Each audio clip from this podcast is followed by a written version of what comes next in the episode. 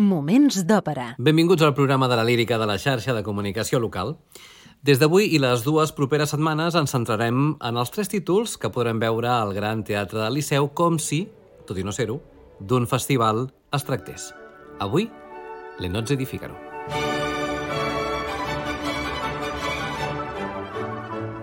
Moments d'òpera amb Albert Galzeran. Nozze di Figaro és una òpera bufa, per tant una òpera còmica, dividida en quatre actes amb música de Wolfgang Amadeus Mozart i llibret en italià de Lorenzo da Ponte, tot i que basat en la comèdia teatral de títol homònim de Pierre de Beaumarchais de l'any 1784, segona part de la comèdia El barber de Sevilla del mateix autor.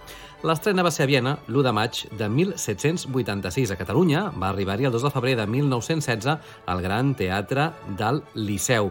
Teatre que l'acull de nou unint-les eh, a les altres dues òperes que Mozart va compondre amb Da Ponte. És a dir, es representaran de manera conjunta Les noces de Figaro, Don Giovanni i Così fan tutte, en tres dies de diferència, però al final eh, unides com si es tractés d'una mateixa producció per entendre'ns, com si es tractés, en aquest cas, de l'anell del Nibelung.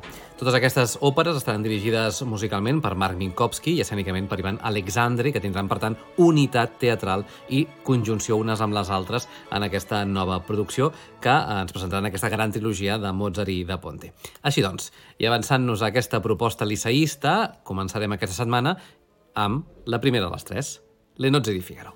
Nozze di Figaro té diversos personatges, el destacat i principal és Figaro, lògicament, el criat del comte d'Almaviva, a qui va ajudar a casar-se amb Rosina, el barber de Sevilla, primera part de l'obra de Beaumarchais i que posteriorment transformaria en òpera, entre d'altres, Joaquino Rossini.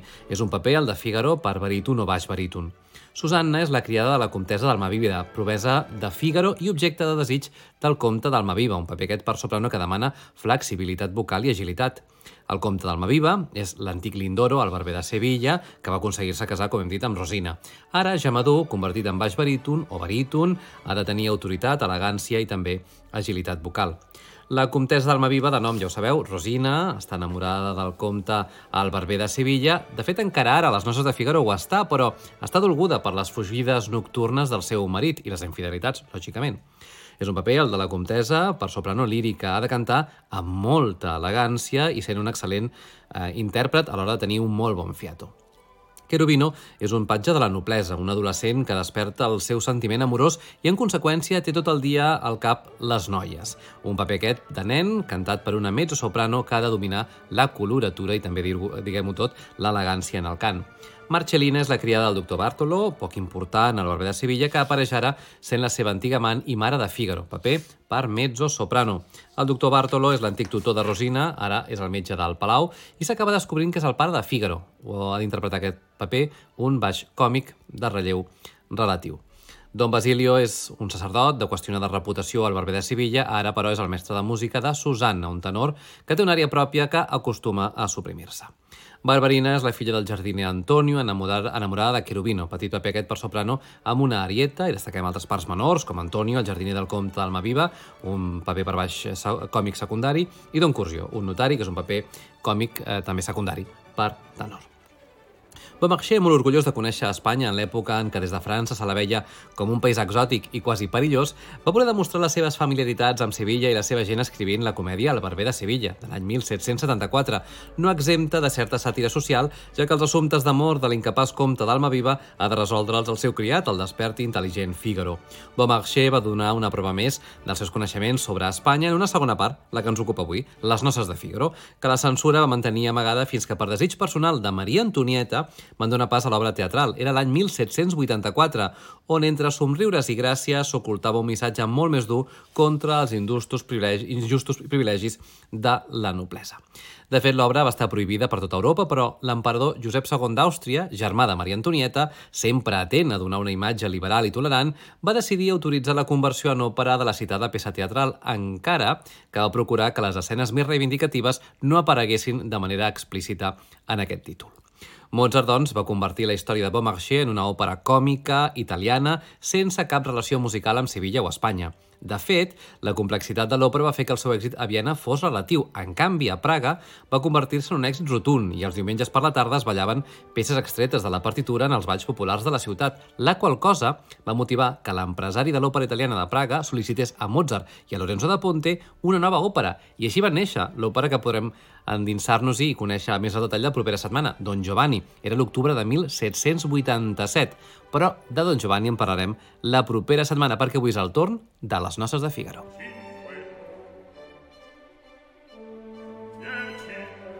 Figaro i Susanna, la seva promesa, criats del comte d'Almaviva, prenen mides de l'habitació que ocuparan en casar-se per poder col·locar-hi el llit, tal com estem sentint ara mateix de fons. Susanna no vol que s'instal·lin en aquesta habitació, ja que diu estar prop de la del comte que suposa el seu matrimoni i diu la festeja i exigeix el seu dret a cuixa, encara que havia renunciat públicament a aquest dret en el cas que ella acabés casant-se. En tot cas, finalment, inicialment, vaja, Figaro vol convèncer Susanna i li narra tots els beneficis de situar-se en aquella cambra, però l'astuta Susanna desplega tots els seus arguments i fa que el seu estimat s'adoni dels riscos que està sotmesa la seva xicota. Samuel Ramey és Figaro, mentre que Lucia Pop interpreta Susanna, amb dos dirigits per una de les batutes de referència en aquest títol, Sir Georg Solti, en una mítica gravació amb la Filarmònica de Londres de l'any 1968.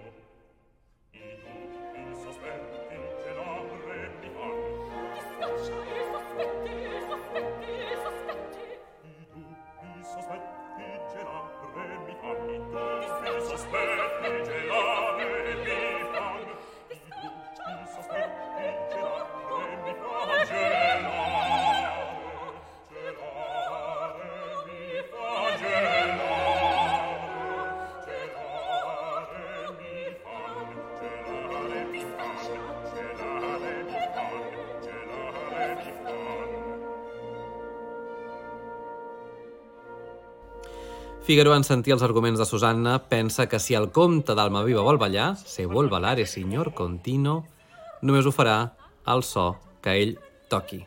El baríton Brinterfell és Figaro.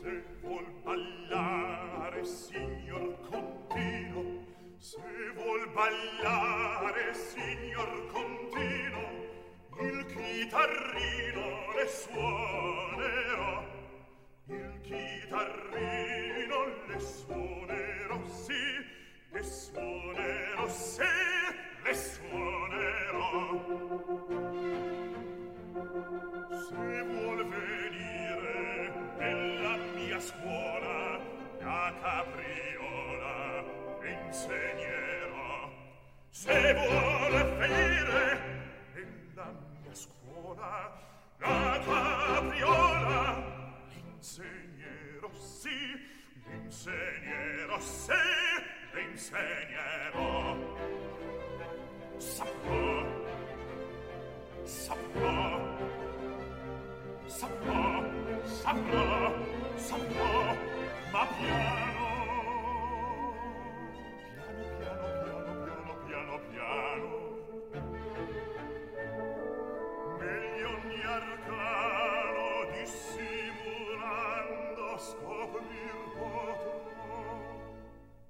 L'arte schermendo, l'arte adoprando, dico fuggendo, di scherzando, tutte le macchine rovescerò, rovescerò.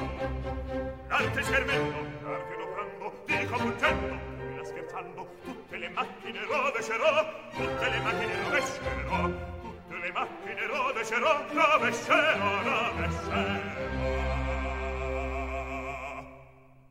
Se vuol ballare, signor Cor, ballare signor continuo il chitarrino le suonerò. Il chitarrino le suonerò sì le suonerò sì le suonerò.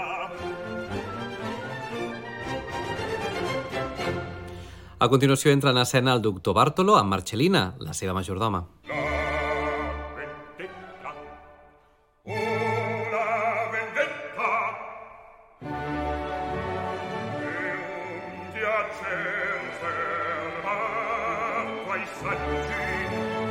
Apel·lant a la venjança, a la vendetta, venen a exigir un antic acord pel qual Figaró de casar-se amb Marcellina o bé pagar-li una gran quantitat de diners.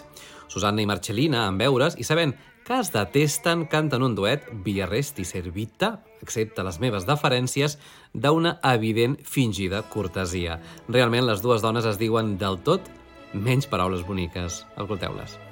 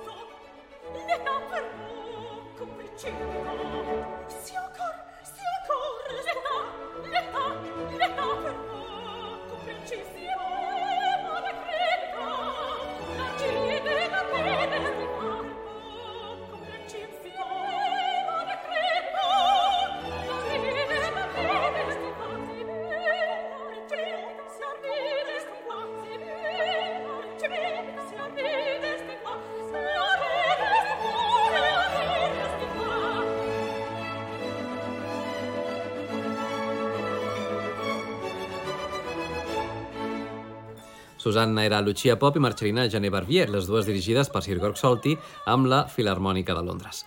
Després d'aquest encontre entre les dues rivals apareix el jove Quirubino, el patge del comte, que s'ha d'amagar quan entra a la cambra del seu senyor. Abans, però, el jove Quirubino mostra el neguit en el que viu. No en so più cosa son, cosa faig, ja no sé el que sóc ni el que faig. I és que cada cop que veu una noia, el cor li comença a bategar amb força.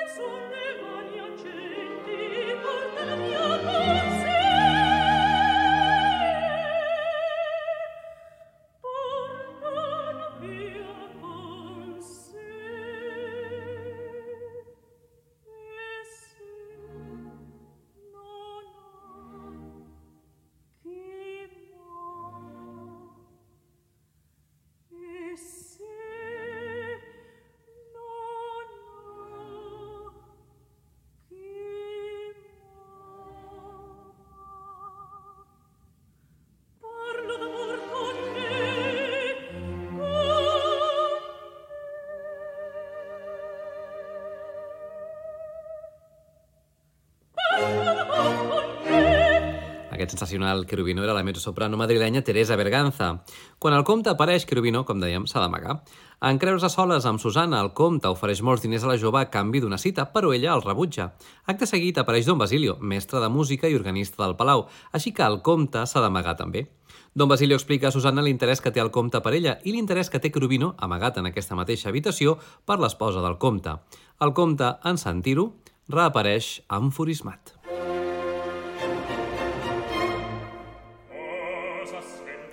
El comte ple de fúria amenaça amb acomiadar Querubino, però quan el mateix Querubino surt del seu amagatall, entén que ha estat testimoni de la seva escena amb Susana i canvia d'actitud. Ara apareix Figaro al costat d'un grup de camperols que agraeixen al comte l'abolició del dret feudal, el dret de pernada, el dret a cuixa, per entendre'ns, que el senyor, ja sabeu, tenia dret a passar la primera nit de noces amb les seves serventes, les que vivien a casa seva, amb, doncs era aquest privilegi de gaudir de la nit de noces el primer, la, a, a, gràcies a, a aquest dret de pernada. Doncs bé, Figaro li demana que el casi amb Susana. Promet fer-ho, per la pressió que exerceix la presència de, tota, de tanta gent, i per desempallegar-se de Querubino el nomena oficial del seu regiment i acte seguit li ordena partir cap a Sevilla com a soldat. D'aquesta manera, Querubino no podrà confessar el que ha pogut sentir a la cambra. És quan Figaro, en saber que Querubino serà oficial, li canta Non più andrai farfallone amoroso i ironitza amb el jove assegurant que se li ha acabat anar darrere de les noies, ara s'haurà d'acostumar a les marxes marcials pel fang. És el baríton Samuel Ramey.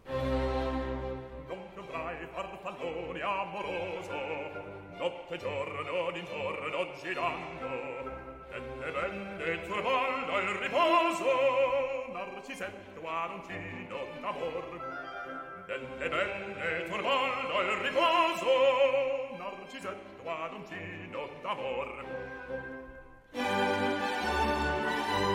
Non più avrai questi bei pennacchini.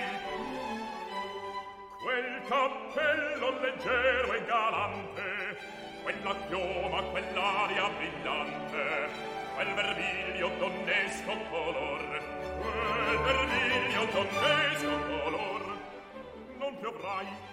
quei pennacchini, quel cappello, quella piuma, quell'aria brillante.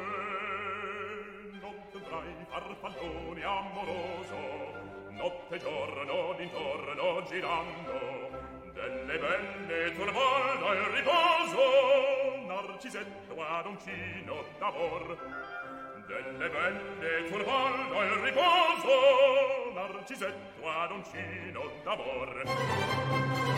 Tra guerrieri può far bacco tra due stacchi stretto sacco schioppa in spalla sciava il fianco collo dritto muso franco un gran casco un gran turbante molto onor contante, poco contante, poco contante.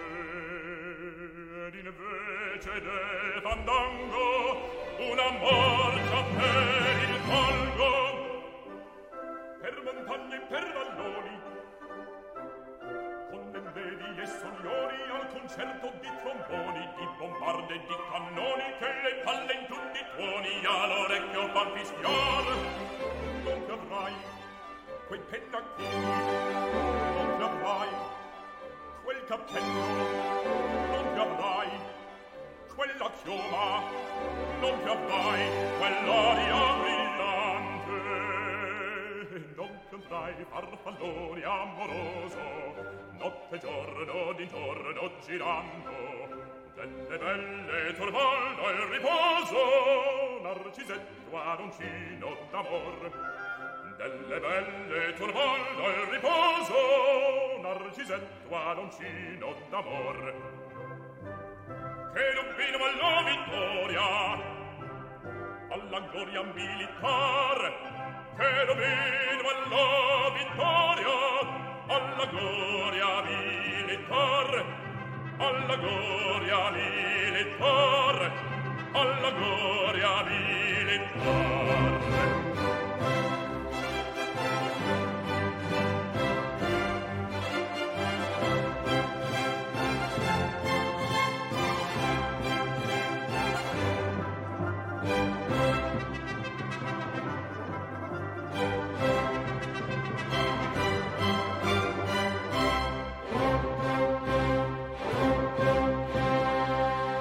Des d'Olesa Ràdio, Moments d'Òpera, amb Albert Galzeran. Segon acte.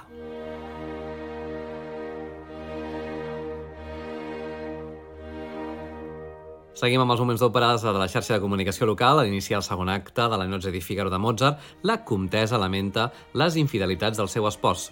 Pots i amor, qualque ristoro, dona'm amor, algun remei. És un preciós lament en el que la comtessa enyora la càlida relació que tenia en el passat amb el seu marit. Canta la comtessa amb la sensacional veu de Kirite Kanawa.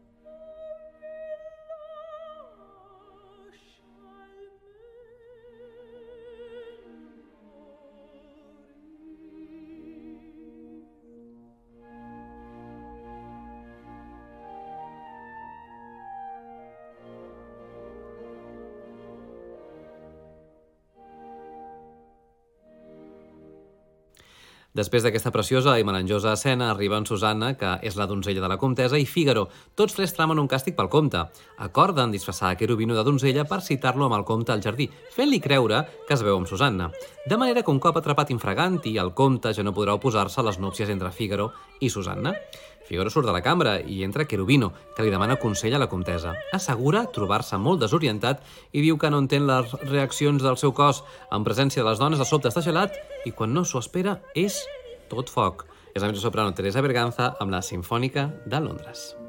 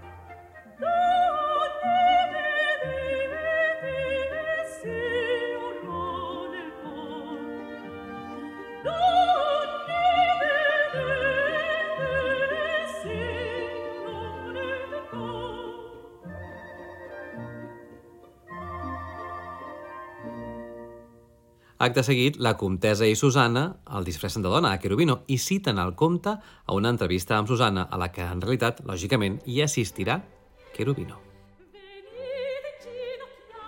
En aquest moment apareix el comte i Querubino s'ha d'amagar de nou en una habitació. Cal recordar que va vestit de dona. La comtessa li diu al comte que és Susana qui s'ha tancat el vestidor i ell intenta tirar la porta a terra. Mentre Susana, també amagada, ajuda a sortir de l'habitació a Querubino i es posa ella al lloc del jove. Finalment, la comtessa confessa al comte que és Querubino qui està amagat, però en obrir la porta on s'amagava apareix Susana i tant la comtessa com el comte es queden molt sorpresos. Aleshores, la comtessa, recuperant la calma, li diu que tot respon a una trama per posar gelós al comte. Per acabar d'embolicar la troca, entra en escena el jardiner Antonio i es queixa que algú ha trepitjat les flors i ha trencat els testos saltant des d'una finestra. Acte seguit, apareix Fígaro i diu que ha estat ell, però Antonio mostra uns papers que va perdre qui va saltar per la finestra, que resulten ser les credencials de Querubino. Fígaro diu que Querubino les havia donat perquè faltava un segell, però el comte no queda convençut amb aquesta explicació. Cal recordar que inicialment el comte ha sabut dels desitjos de Querubino per la comtessa. Per si no n'hi havia prou amb aquest embolic, en aquest mateix moment apareixen Bartolo i Marcellina de nou i reclamen al comte el compliment de la seva demanda, les seves noces en Fígaro.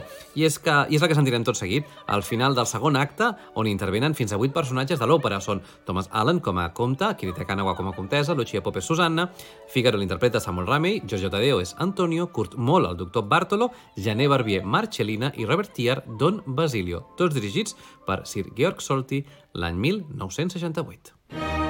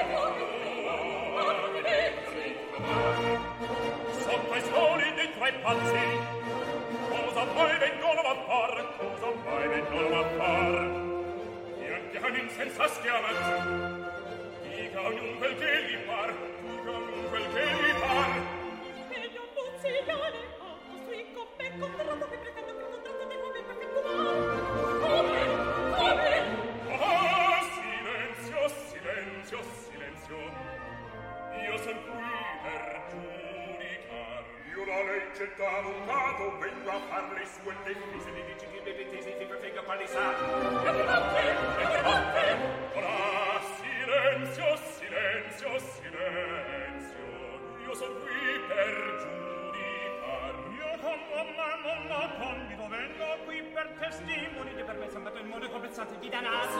Sono le notte,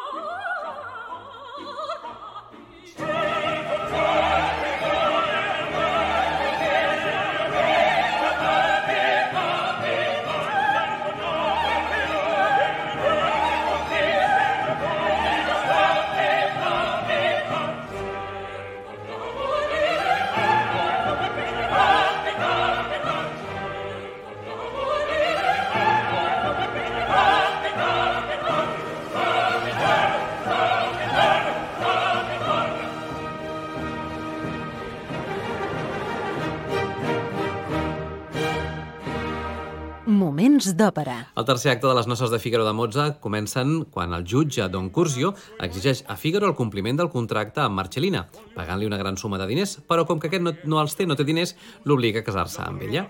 Figaro s'excusa dient que ell és de família noble i que no pot casar-se sense una autorització dels seus pares. Assegura, però, que són desconeguts perquè uns bandolers el van robar quan era petit. Com a prova d'aquesta noblesa, mostra un senyal, mostra un senyal al seu braç, al seu braç dret, una taca de naixement. Aleshores, Marcellina reconeix la marca i diu que Figaro és el seu fill, que va desaparèixer poc després de néixer, i que Bartolo és el seu pare, així que ja no ha de casar-se amb ella. Quan arriba Susanna i veu abraçats Marcellina i Figaro, no, no entén escena, es pensa que estan enamorats i no, són una abraçada de mare i fill. Però ella no ho entén i colpeja el seu enamorat i Marcellina li explica la nova situació. Però ara, canviem d'escena.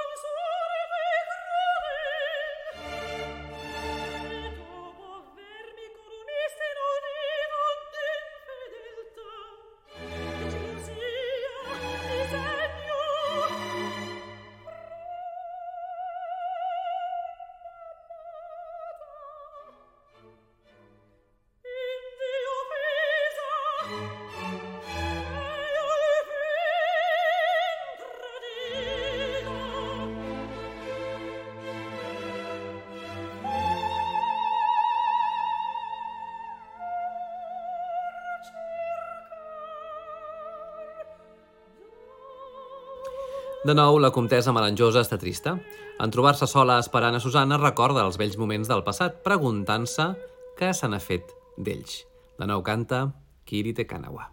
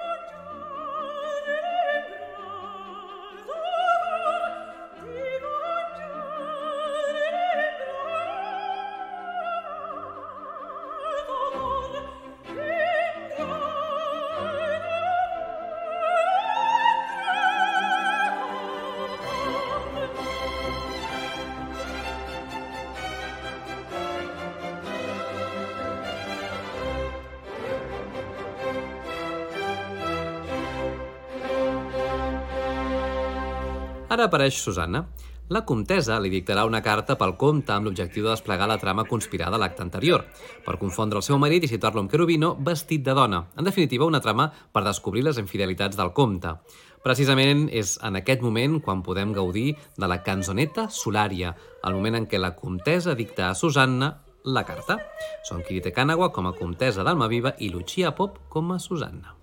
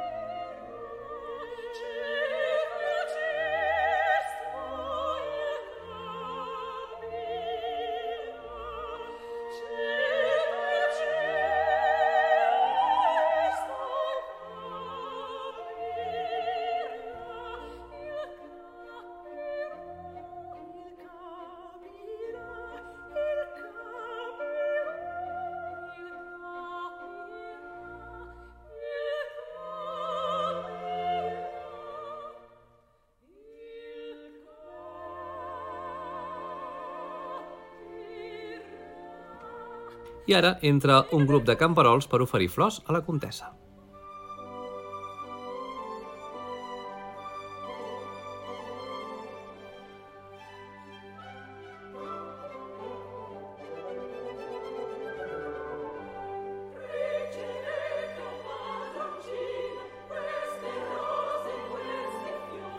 I entre aquests camperols trobem a Querubino, vestit de dona. Antonio, el jardiner i el comte el reconeixen com que el comte ho ha autoritzat, celebren ara les noces entre Figaro i Susana i entre Bartolo i Marcellina. Ecco la marcia, andiamo ai vostri posti, oh belli ai vostri posti. Susanna, dammi il braccio.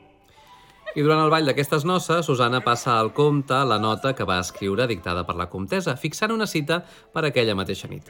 L'agulla amb la que està tancada la carta ha de ser retornada en senyal de conformitat. El pla és que aquesta nit no es trobi amb Susana o amb Querubino, sinó que es trobi amb la mateixa comtessa, així que intercanvia la seva roba amb la de Susanna. L'acte tercer acaba amb els cants feliços dels acabats de casar.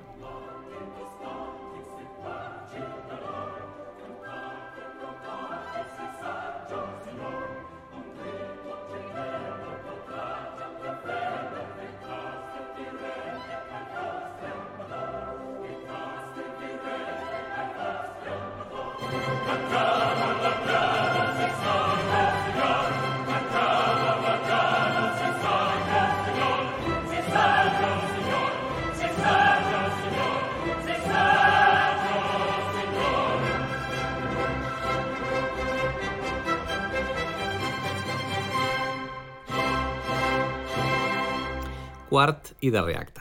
Tutto è presto l'ora dovrebbe esser vicina Quan comença l'acte quart de les noces de Figaro de Mozart, Figaro sorprèn Barberina buscant l'agulla que s'agellava la carta, ja que el comte la va entregar a la jove perquè la hi donés a Susanna, però l'havia perduda.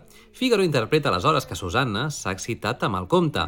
Empipat convida a Bartolo i Basilio a ser testimonis d'aquesta cita i els adverteix sobre la infidelitat de les dones. Figaro és ara Christian Gerhager.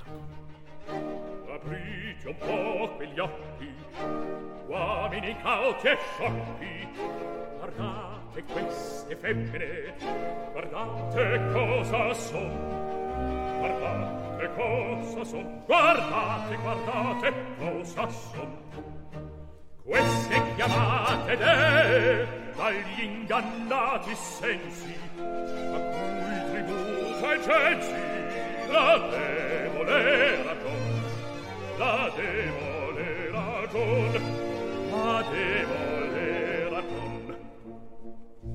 streghe che cantano per farci penar, sirene che cantano per farci affocar, civette che allettano per e piume, comete che brillano per toglierci il lume. Son rose spinose, son volpi vezzose, son orse e colombe, maline, maestre di cani, amiche da fanni che fingono, mettono amore, non sento, non sento pietà, non sento pietà, no, no, no, no. Il resto, il resto già ognuno, già ognuno lo sa. Aprite un po' quegli occhi, uomini cauti e sciocchi, guardate queste femmine, guardate cosa son, cosa son, cosa son, son streghe che incantano. Resto non dico, sirene che cantano, il resto non dico, civette che allettano, il resto non dico, comete che brillano, il resto non dico, son rose spinose, son volpi vezzose, son orse benigne, colombe, maline, maestre di cani, amiche da fani che fingono, mettono amore, non sento, non sento chi fa, non sento chi fa, no, no, no, il resto, il resto credo ma ognuno c'ha ognuno lo sa il resto il resto non dico c'ha ognuno c'ha ognuno lo sa c'ha ognuno lo sa c'ha ognuno lo sa c'ha ognuno lo sa.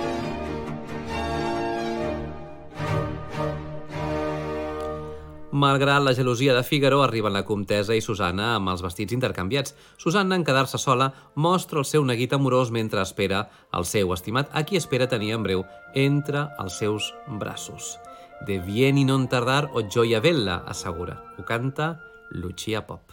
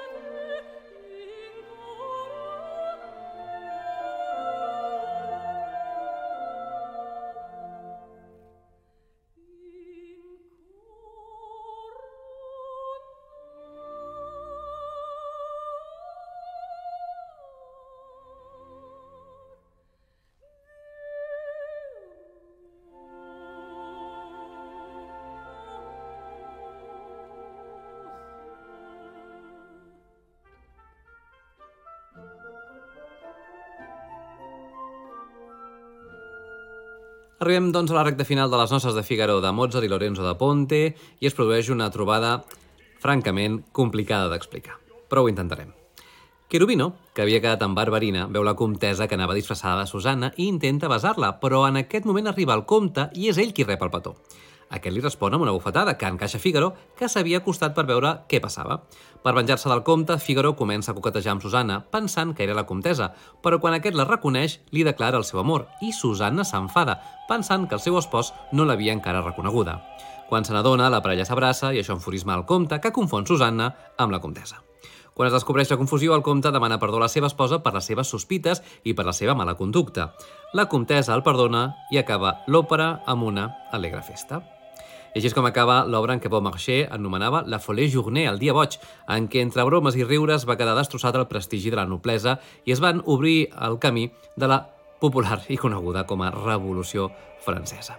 Així doncs, aquest és el final de Les Noces de Figaro, l'obra mestra de Wolfgang Amadeus Mozart i la seva primera col·laboració amb el llibretista Lorenzo da Ponte, el primer títol del cicle que podrem veure al Liceu a partir del 7 d'abril. Ja ho sabeu, la setmana vinent venim amb el segon, Don Giovanni.